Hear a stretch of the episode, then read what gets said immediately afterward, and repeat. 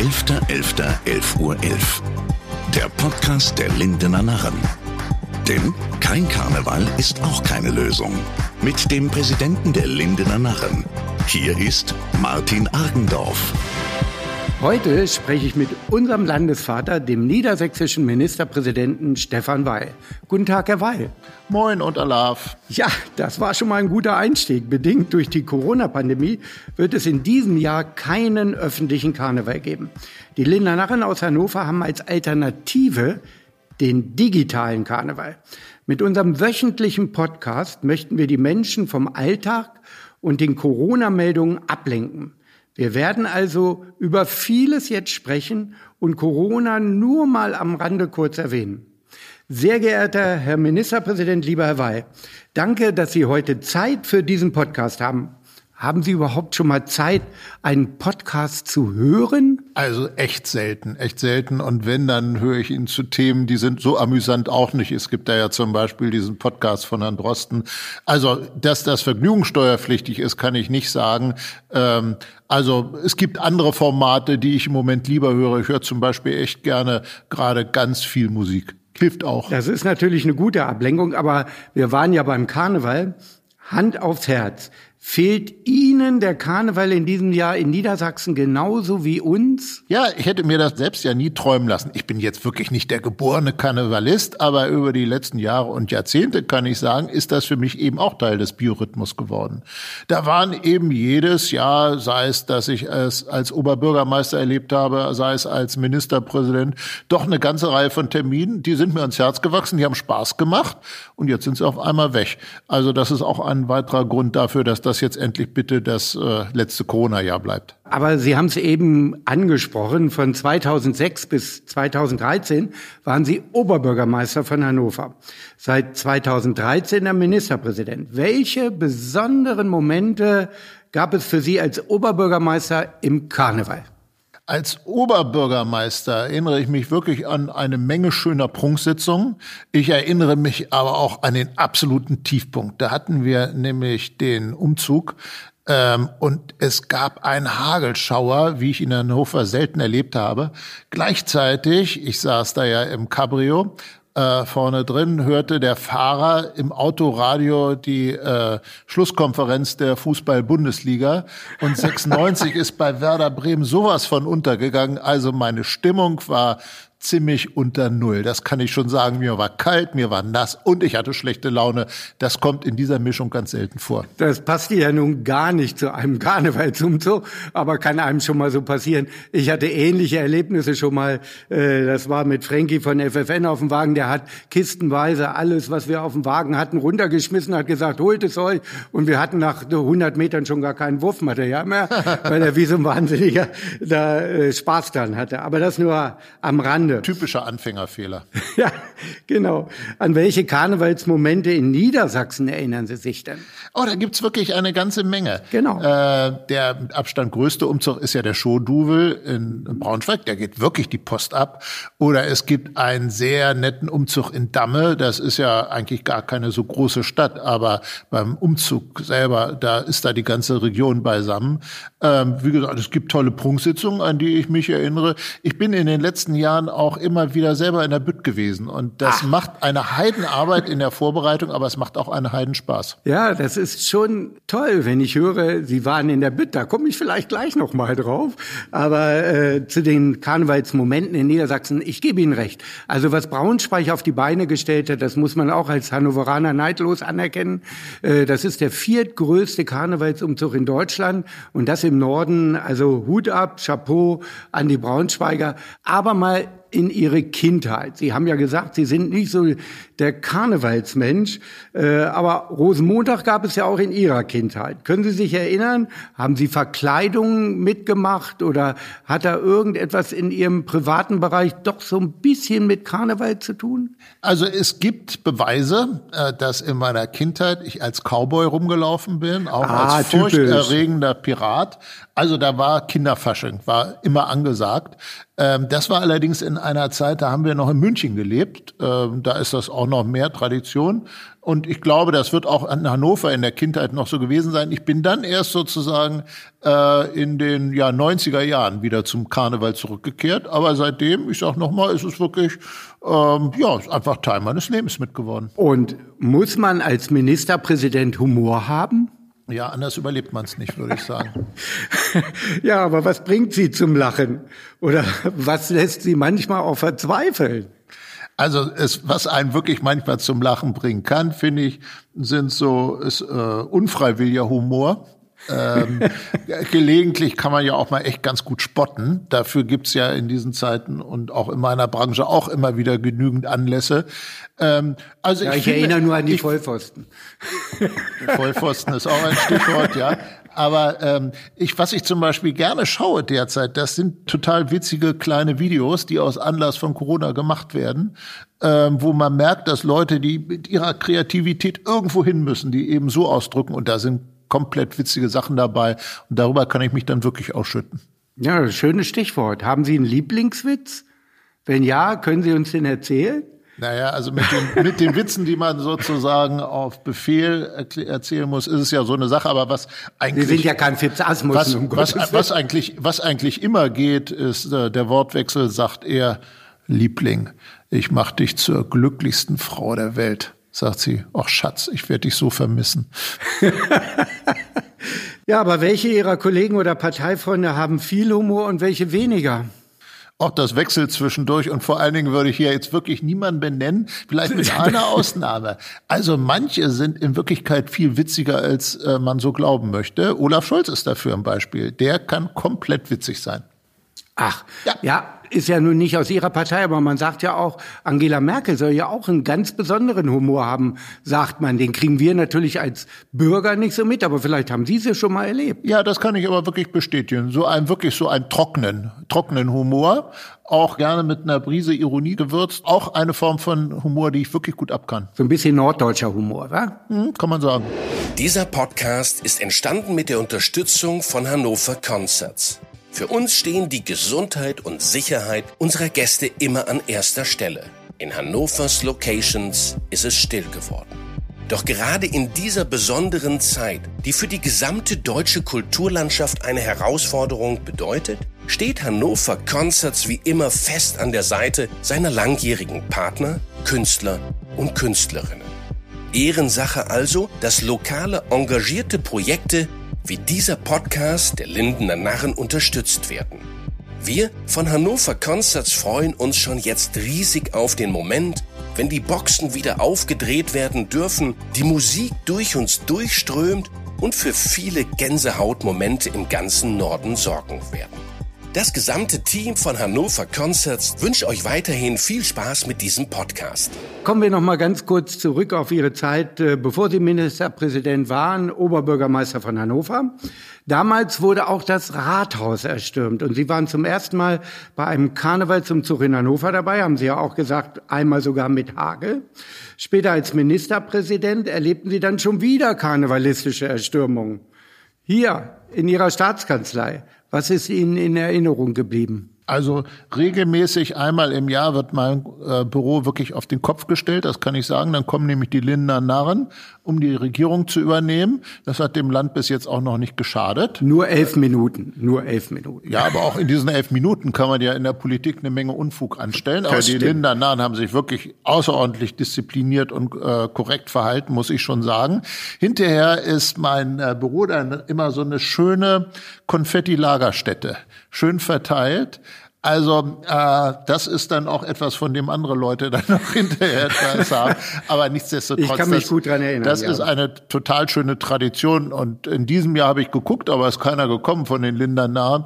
Äh, dann hoffen wir mal, dass das im nächsten Jahr wieder werden wird. Genau, in diesem Jahr Corona-bedingt haben wir natürlich auf so einen Termin verzichtet. Deshalb machen wir ja Podcast und äh, wollen auf keinen Fall jetzt die Staatskanzlei stürmen. Das machen wir dann wieder im Folgejahr.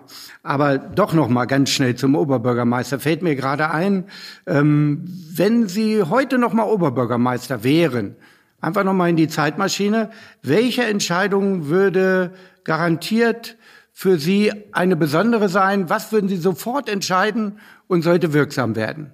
Einfach mal in eine Zeitmaschine was Sie für Hannover gerne mal machen würden? Was ich jetzt sofort machen würde, wenn wir wieder 2006 hätten. Ich würde sofort die Kandidatur für Hannover, von Hannover für die nächste Fußball-Weltmeisterschaft anmelden. 2006, da standen wir alle noch unter dem Eindruck einer wirklich ganz tollen Zeit.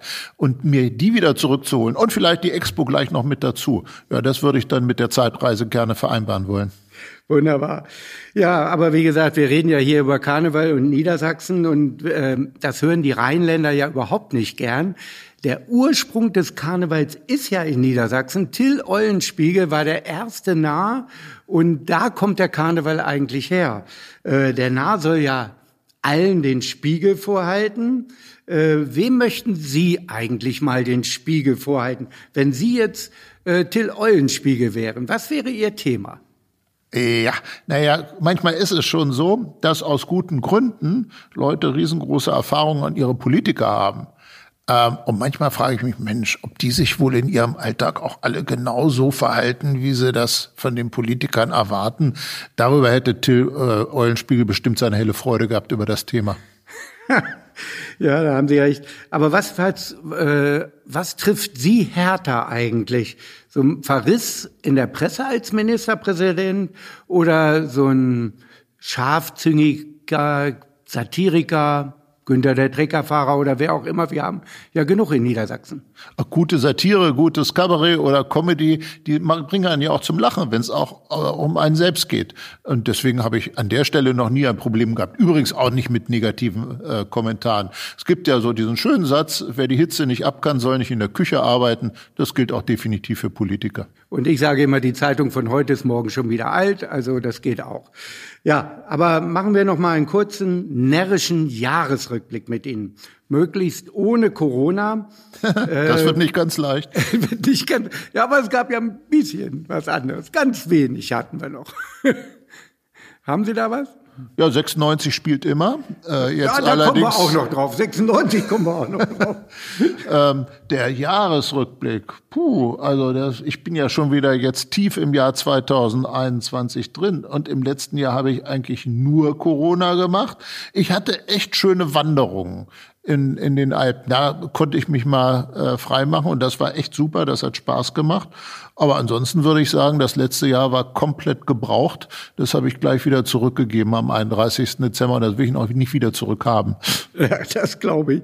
Aber Sie haben es ja eben angesprochen, Hannover 96, Steilvorlage für mich. In der zweiten Liga lässt die Mannschaft ja so gar keine klare Linie erkennen. Und Sie sind ja ein absoluter Hannover 96-Fan schon seit Jahren. Leiden Sie gerade als Fan? Ach, als 96-Fan leidet man immer. Also ich kann mich jetzt jedenfalls nicht erinnern in den letzten 50 Jahren, äh, dass ich nicht gelitten hätte. Allerdings gelegentlich auf höherem Niveau als jetzt gerade. Aber ich habe schon einen Vorschlag für den Ablauf der restlichen Saison. Wenn 96 jetzt nur noch gegen die Mannschaften 1 bis 9 spielt und nicht mehr gegen die Mannschaften aus der zweiten Tabellenhälfte, dann steht einem Aufstieg aber überhaupt nichts mehr im Wege. Das ist äh, was Positives, das höre auch ich gerne. Aber es gab ja wirklich auch bessere Zeiten bei Hannover 96. Es gab richtige Ausnahmespieler und ganz besondere Momente. Wo können Sie sich dran erinnern als 96-Fan? Also erstmal muss man sagen, es gab aber auch schon ganz andere Tiefpunkte. Ich erinnere mich 70er Jahre. Hannover 96. Nee, das war zweite Liga. Das hieß, glaube ich, noch Regionalliga. Jedenfalls Hannover 96 gegen Rot-Weiß Lüdenscheid. Ja, 500 Leute im riesengroßen Niedersachsenstadion, die konnten vom Präsidenten mit Handschlag begrüßt werden. Das war eine echt harte Zeit. Dagegen ist das jetzt alles Gold gerade. Ähm, mein Lieblingsspieler aus der Zeit, Steimack. Den Namen finden Sie auf keinem Spielbericht.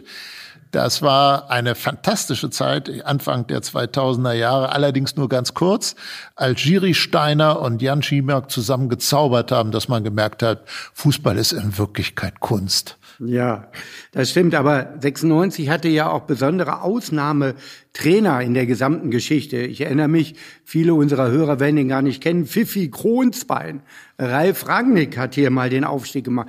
Dieter Hecking, Mirko Slomka, Welche Trainer meinen Sie, waren die ganz Großen in der 96er-Geschichte? Die Auswahl ist ja groß genug. Also Ja, ich stimmt. bin jetzt seit der Saison 67, 68 ein Roter und auch, wenn ich darf, im Stadion. Äh, Ich würde mal sagen, in dieser Zeit gefühlt habe ich hm, bestimmt 100 Fußballtrainer bei 96 gehabt. Also die Auswahl ist echt groß. Ähm, Also Ralf Rangning hat, finde ich, große Arbeit gemacht, muss man echt sagen. Wer mir auch noch gut in Erinnerung ist, ist die Aufstiegsmannschaft von Reinhold Franz. Da war nämlich jede Menge tolle Talente drin, die auch hinterher teils bei 96, teils leider woanders ihren Weg gegangen sind. Also das sind somit die Namen, die mir am meisten einfallen. Und natürlich vor allen Dingen auch mit so die, die Eurofighter. Äh, so 2010, Ja, das stimmt. 2011 äh, und äh, mit Mirko Slomka habe ich auch persönlich viel Spaß gehabt. Also im Grunde genommen sind wir beide uns einig, Hannover 96 gehört in die erste Liga. Klar. Aber was muss 96 besser machen, damit es funktioniert? Gewinnen, ja, das könnte ich jetzt auch sagen. Ach, ich bin ja gerade in einer Situation, wo ich ganz viele Kolleginnen und Kollegen habe, ungefähr 80 Millionen, die genau wissen, wie es, wie man es be besser machen sollte. Genau, Äh, jeder ist Trainer, ne? Wir sind Je- alle jetzt Trainer. Jeder, jeder ist Trainer und äh, da will ich mich jetzt nicht äh, umgekehrt dann in die Rolle des Trainers versetzen. Einfach 96 hat so ein Riesenpotenzial und was ich mir wünschen würde, aber wie gesagt jetzt auch schon seit einigen Jahrzehnten vergeblich, ist so eine gewisse Stetigkeit personell und dass man den Eindruck hat, da wächst was zusammen und das hält auch eine Weile. Das wünsche ich meinen Roten. Gut, also wollen wir nicht gemeinsam jetzt eine Mannschaft aufstellen, das überlassen wir dann doch dem aktuellen Trainer. Äh, es geht ja mal rauf und mal runter und vielleicht erleben wir ja doch noch das Wunder am Ende der Also ich Spielzeit. könnte sozusagen die historische 96-Mannschaft meines Vertrauens zusammenstellen, aber ich würde nicht eine fürs nächste Heimspiel aufstellen wollen. Ja, gut, jetzt aber genug mit Fußball. Kommen wir schon fast zum Schluss. Ähm, doch da möchte ich so ein bisschen persönlich nochmal werden. Sie kennen ja auch die ZDF-Sendung Was nun, Herr? Weil, nun machen wir keine politische Fragerunde, aber es gibt immer Halbsätze, die gebildet werden, äh, die dann ergänzt werden müssen. Probieren wir es auch mal. Ich lebe gerne in Hannover, weil Es die schönste Stadt der Welt ist, das weiß doch jedes Kind. Mein schönster Platz in Niedersachsen ist, Immer noch im Stadion, wenn ich wieder hin darf. mein großes Vorbild ist. Ups.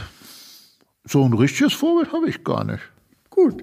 Mein Lebensmotto lautet, Ach, nütze den Tag. als Kind wollte ich immer werden, Fußballprofi, hat nicht geklappt. mein erstes Geld verdiente ich Zeitung austragen. Deutsches Allgemeines Sonntagsblatt. und mein liebstes Hobby ist, Naja, Fußball. ja, das stimmt, meine kleine Schwäche ist, ich hab, äh, die kleinen Schwächen sind nicht das Problem, die großen Schwächen. Also ich bin zum Beispiel eine alte Naschkatze. Angst habe ich vor, Davor, dass es meiner Familie oder mir irgendetwas Schlimmes passiert, so wie bei allen anderen Menschen auch. ich könnte nicht leben ohne.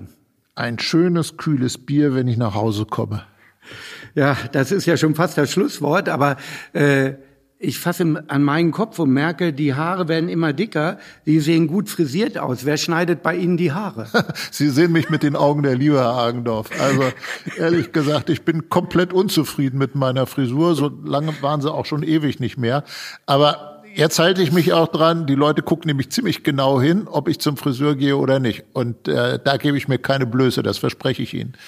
Ja, ich habe ja durch die Talkshows, äh, die Sie ja auch schon bestritten haben, vieles gelernt, auch unter anderem, dass Sie gerne Hemden bügeln. Das mache ich auch übrigens bei uns zu Hause. Ich verstehe gar nicht, warum Leute damit ein Problem haben. Es ist nichts einfacher als Hemden bügeln. Das finde ich auch. Sie kriegen auch die Ärmel hin, ja? ja, perfekt. Ja, da fange ich immer gleich mit an. Super. Also Der, der, der moderne Mann, Ja, der, wächst, der wächst mit seinen Aufgaben auch beim Bügelbrett. ich klar. kann auch Brötchen backen genauso wie Sie. Also echte, jetzt nicht kleine Brötchen backen. Ja, ich auch. Ja, Haben Sie also- auch, backen Sie auch Brot? Ja, Brot Kann auch, kann aber auch Brötchen bin ich backen, besser. Ja? Ja, ja.